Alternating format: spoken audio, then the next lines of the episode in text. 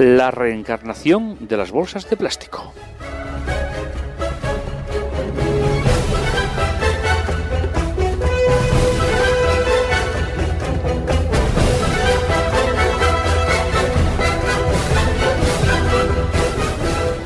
Una visita a la planta de reciclaje y selección de plásticos de Amorebieta ha dado luz a un artículo fantástico que se publica en el mundo digital que lleva por título La reencarnación de las bolsas de plástico.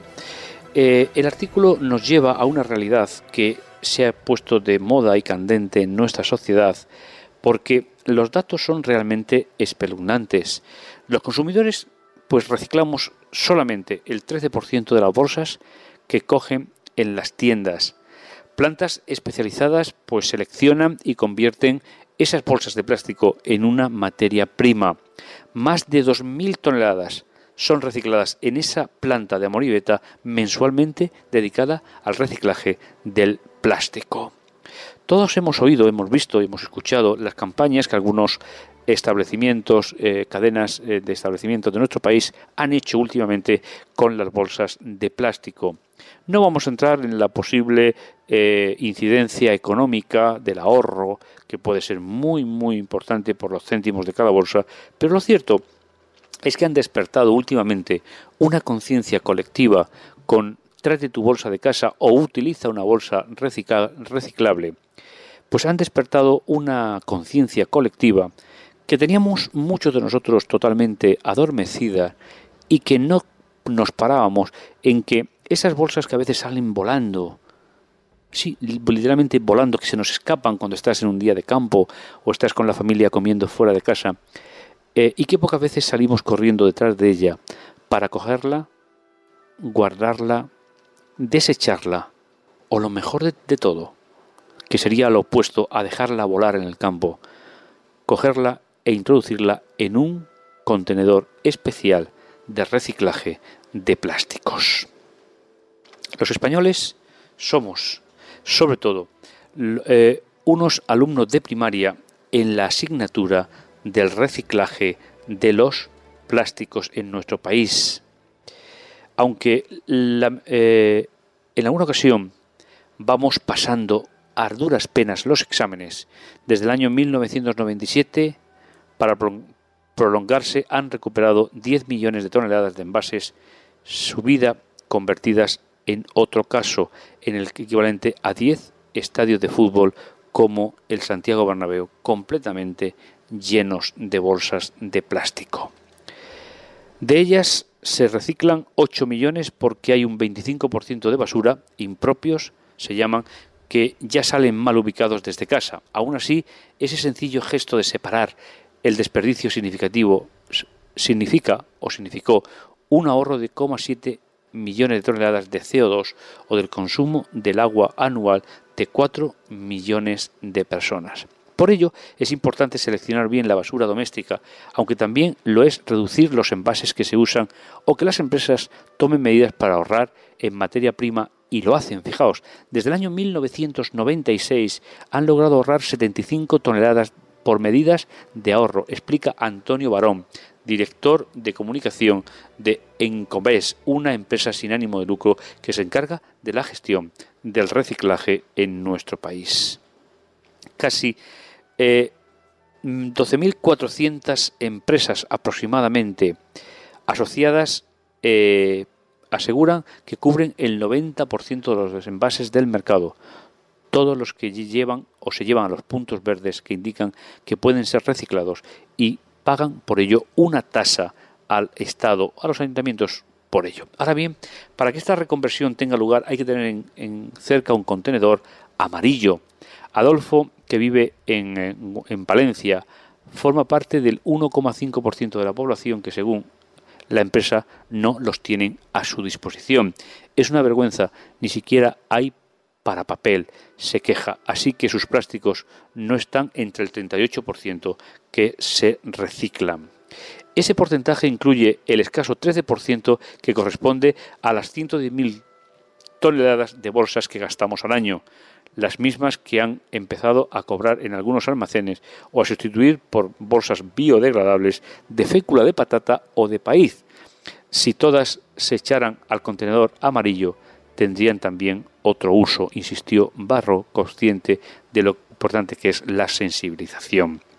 Una vez en el camión de la basura, el destino de ese material cotidiano será una de las 35 plantas de selección de envases que hay en España. Son las encargadas de impedir que acaben incineradas generando gases tóxicos o en los ríos, mares o tiradas por el campo. Hace unos días me impactó una imagen en televisión de cómo un gran cetáceo había, se había muerto al tragar una cantidad de bolsas de plástico y le habían impedido hacer la digestión normalmente y había terminado varado en la costa con el estómago realmente destrozado por las bolsas de plástico. Si hace unos años hablábamos de la importancia que estaba ejerciendo sobre la vida de esos grandes marinos eh, las hélices de los barcos, hoy tenemos que empezar a hablar también de la importancia que está tomando el uso y mal uso de las bolsas de plástico, que con un gesto muy simple, estás en una comida campestre, hay un poquito de aire, la bolsa sale volando, y que pocas veces nos levantamos, corremos detrás de ella, la cogemos y la reciclamos como realmente se tiene que hacer. Este año ya se han entregado 15.300 toneladas de todo tipo de basura plástica y aquí estamos hablando de la eh, empresa de reciclaje del País Vasco y aquí de cada 10 envases 7 se reciclan. Nos explica el presidente de la gestora. El monstruo mecánico se llama Terminator y puede seleccionar seis materiales distintos en un minuto y medio, Primero, unas cuchillas abren las bolsas del contenedor amarillo. Luego, se separan los plásticos por su densidad. El PET de las botellas de agua, el PEAT de los envases de detergente, los metales, los tetabric, las bolsas, film y el resto, es decir, los que no pueden separarse, se incineran. Terminator, gracias a seis sensores ópticos, los detecta por su densidad y aún así aún se precisan operarios que trabajen manualmente para solventar los errores mecánicos. Una vez en fardos, cada material va a un lugar diferente para su reciclaje. Las bolsas seleccionadas tienen su destino a pocos metros y allí es donde se produce la reencarnación, es, decir, la producción de otro producto a partir de la especie reciclada. Aquí ya no huele mal, como la entrada a la planta recicladora. Los fardos de balas se trocean con cuchillas, se limpian en una inmensa bañera, se centrifugan, se funden y se convierten en una especie de lentejas de color gris que darán forma a una infinita de nuevos objetos, desde suelos hasta semilleros. Al mes, mil toneladas de lentejas plásticas salen de la planta de Amorineta, el 70% de plástico que en otra forma de bolsas de tamaño y color la verdad es que es un proceso realmente interesante. La reencarnación, tal y como se titula el artículo en el periódico El Mundo.es, ha terminado en Amonieta, aunque aún se desconoce cuál será su destino final.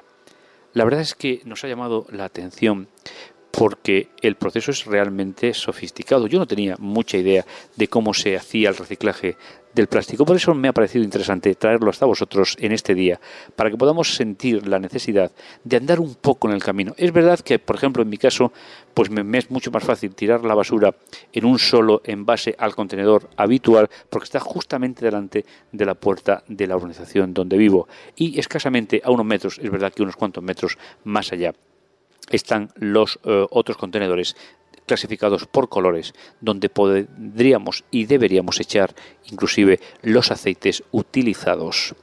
Yo no sé si el consejo que os voy a dar, yo lo saqué de internet, es correcto. Lo estamos haciendo, espero no equivocarnos. Y si alguien pues sabe que funciona de otra manera, nos puede escribir o nos puede llamar y decirlo. Pero una de las formas para poder desembarazarnos del aceite utilizado es meterlo en una bolsa de plástico, meterlo en una botella de plástico y echarlo al contenedor de los plásticos. Y así se recicla también el aceite que ya no utilizamos en casa, que nunca es una buena opción echarlo por el sumidero o el vertedero, porque finalmente se verá afectados la contaminación del agua.